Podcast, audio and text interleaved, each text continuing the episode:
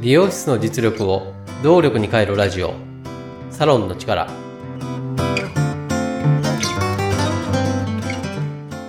経営業務パートナー高尾康人です。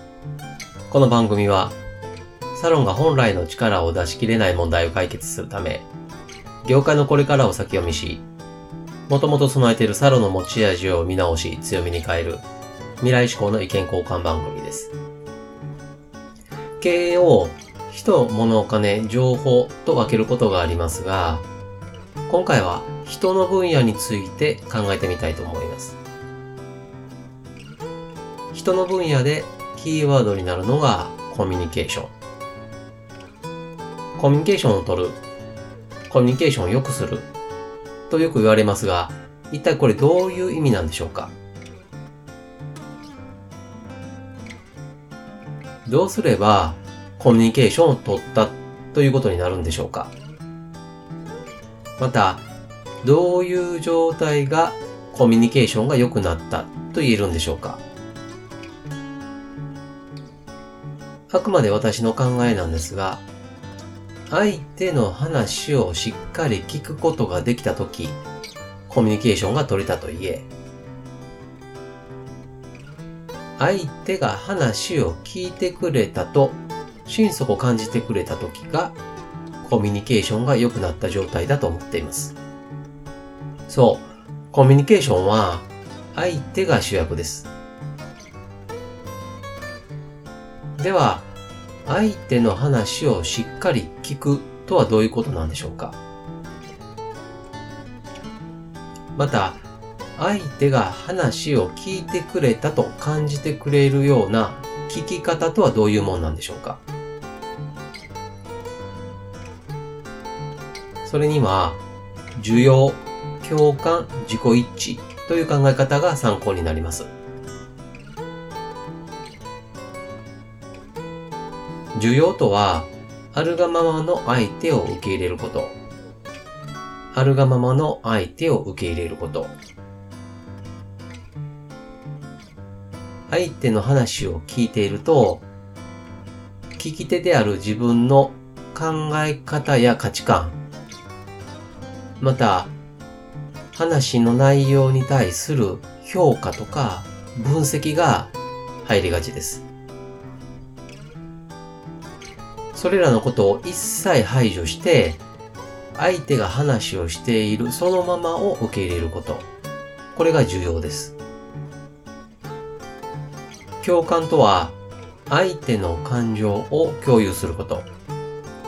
相手の感情を共有すること。よく使われる共感の意味は、相手が話している内容に自分の考え方が一致した時に使いますが、ここで言う共感はそれとは違います。ここで言う共感とは、相手がその話をしている時の感情に自分の感情をそのまま重ねることです。これを共感と言います。自己一致とは、相手に自分をそのまま重ねること。相手に自分をそのまま重ねること。聞き手である自分ではなく、相手の立場になって同じように景色を見に行くようなことです。これを自己一致と言います。